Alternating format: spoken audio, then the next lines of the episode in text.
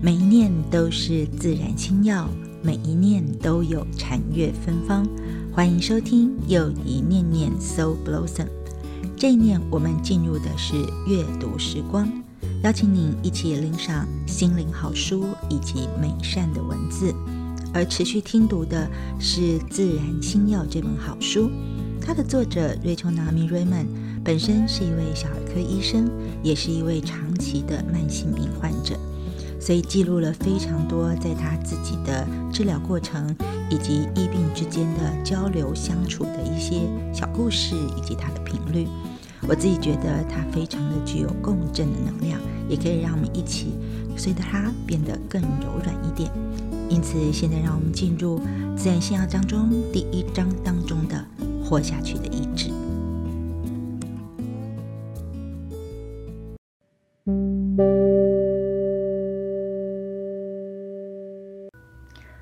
不要活下去？是否可以选择呢？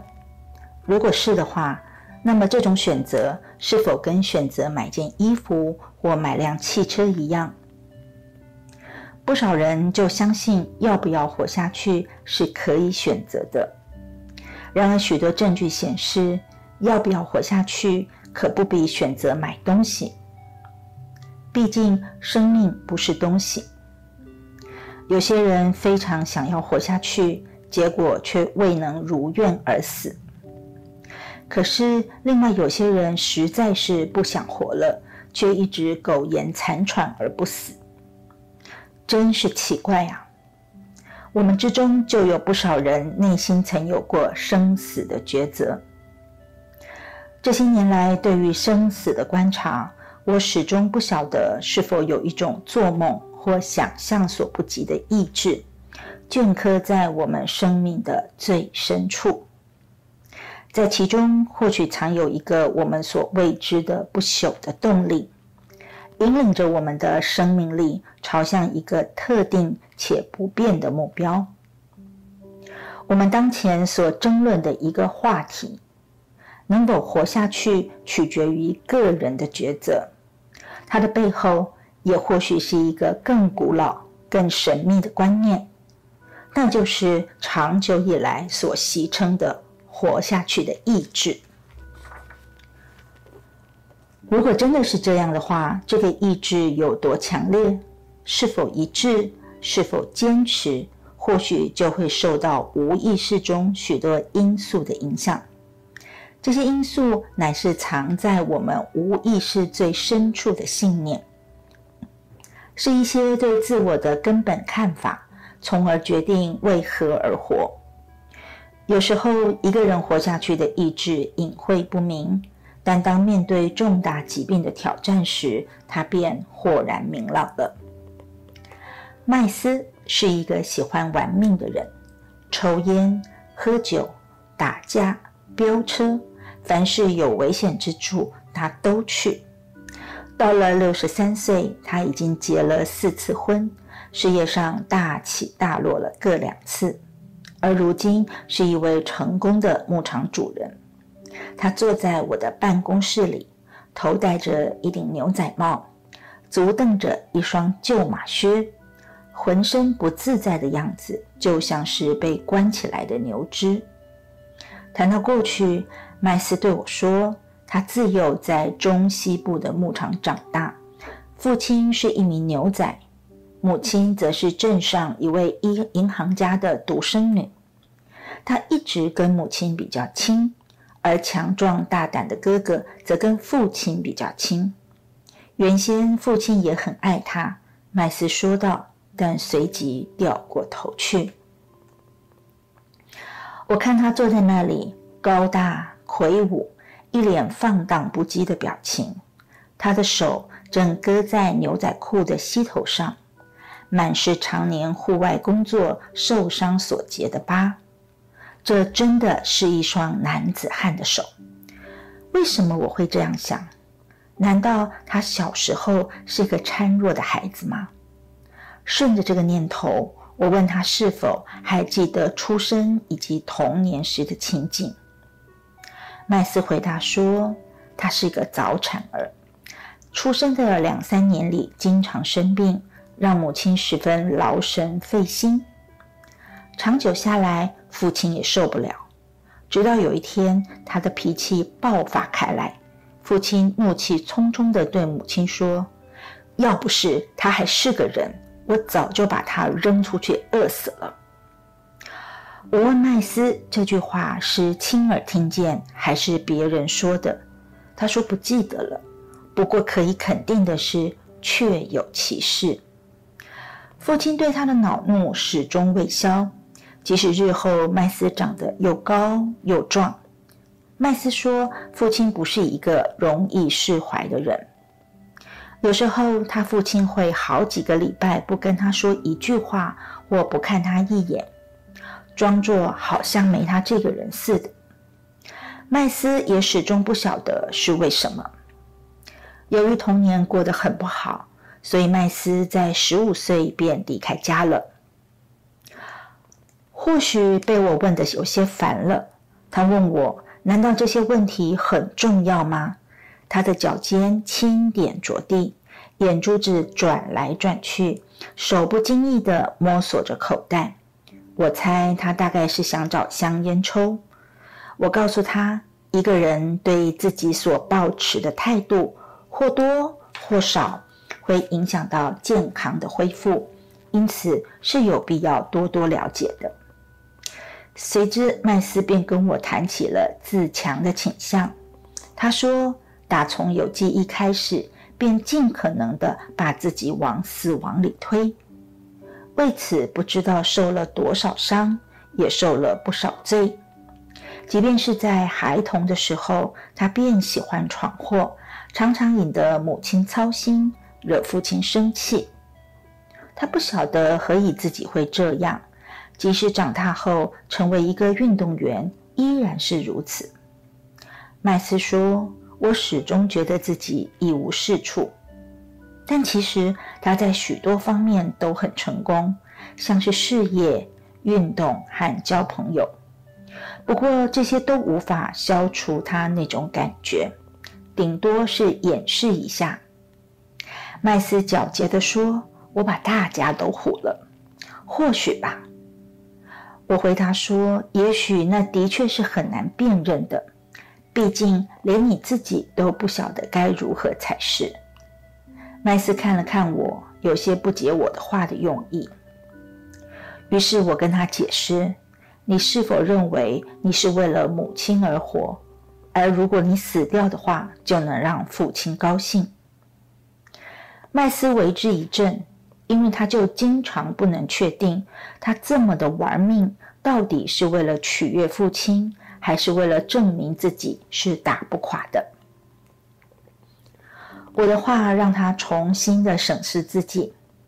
他说：“打从我出生后，就一直像是父亲的眼中钉，不管怎么说怎么做都不是，反正他就是不想要我。”我进一步对麦斯说明，尽管他多次与死亡擦身而过，例如摔断骨头、发生车祸，以及几乎每日的冒险。可是他还是没有死。我问他，到底为什么会导致这样呢？麦斯脱口而出的回答是：“那是我运气好。”我不以为然的朝他看了一眼，哪有人会这么幸运的？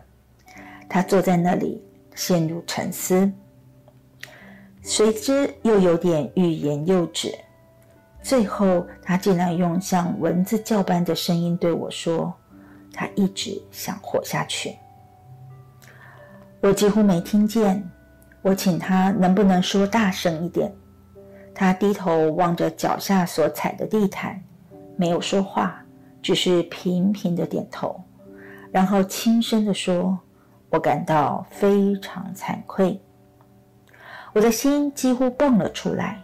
有些颤抖地说：“他说着，我似乎觉得应该活下去。”麦斯这么说，但是眼睛仍然盯着地毯。我在心里鼓励他说：“说下去，麦斯，说下去，直到那句话是肯定的。”但我担心自己逼得有点急了。所以我就对着麦斯说：“你能不能眼睛看着我，把你想说的那句话说出来？”我感觉到麦斯的内心挣扎的很厉害，我也担心自己是否过头了。虽然只是那么一句简单的话，但是要他大声说出来，很可能违背了麦斯他长期所坚守的原则，也或许是他还放不开。在内心一番挣扎之后，麦斯抬起了双眼，很艰难地挤出了这句话：“我想活下去。”他很平静，我们彼此对看了一会儿，而他的目光没有再垂下去。我微笑地对麦斯说道：“我也希望你活下去。”麦斯之所以会成为今天这个样子，乃是他内心中一直藏着父母长久以来的争吵，一方希望他活着，一方则希望他消失。这颇让麦斯困惑，以至于这些年就像是坐在生死之间的墙头上，不知何去何从。然而隐隐中，他觉得最终的决定还是在自己。或许生死抉择在内心中冲突的很厉害，以致他不得不一而再、再而三的把自己逼上险境，并且做出最终的决定。每一次他闪过死亡，就再一次加强他想活下去的渴望。也就是说，每当麦斯强烈感到想死、想活的时候，就会用各种危险的事来考验自己，用以确定自己的抉择。在历经多次危机之后，癌症成了麦斯生死问题的唯一终极考验。他来找我的原因即在此：这场癌症得要他做出实实在在的抉择，必须表里一致，才可能免去死亡。麦斯里患的是移转性结肠癌，医生们的诊断不表乐观，只能尽人事罢了。然而，医生毕竟不是预言家，我们这些做医生的也只能诊断出某些可能性，不敢保证那就是必然的结果。大多数医生都曾有过诊断跟结果不合的经验，我也不例外。那就像地图不能代表真正的疆域，蓝图也没办法代表实际的建筑。在我跟麦斯的第一次会面之后，麦斯又活了八年之久。最初的一两年里，我们曾探讨未来的做法，使我对这位刚毅、风趣及和蔼的人留下深刻的印象。慢慢的，他终于能够了解及体谅父母的苦衷。同时，也更加看重和关怀自己。他不再闯祸，不再冒险。在与他协谈的前几个月里，他经常开我玩笑，说我对他的支持实在是瞎了眼。当我跟麦斯说希望他活下去时，所持的心情是把他当成必然会康复的人，而不是当成必然死亡。作为医生。我们都是以这种态度对待病人，不管他们有多少活命的机会，这种态度是我们一切训练、一切努力的基础。我想，有时候把这种事大声说出来是很重要的。在这段疫情严峻的时刻。我们会以幸福时光阅读的这个单元呢，来跟他他做一些心灵上的互相支持跟分享。特别选读的是这本叫做《自然星耀》的书。虽然它已经是一九九九年出版的书，但是我相信它的价值与美好是仍然存在的。在今天跟您分享的这个篇章，是来自于麦斯的故事，告诉我们说，其实你可以有。活下去的意志，也期待在下一次的阅读时光里面，我们继续阅读《自然星耀》。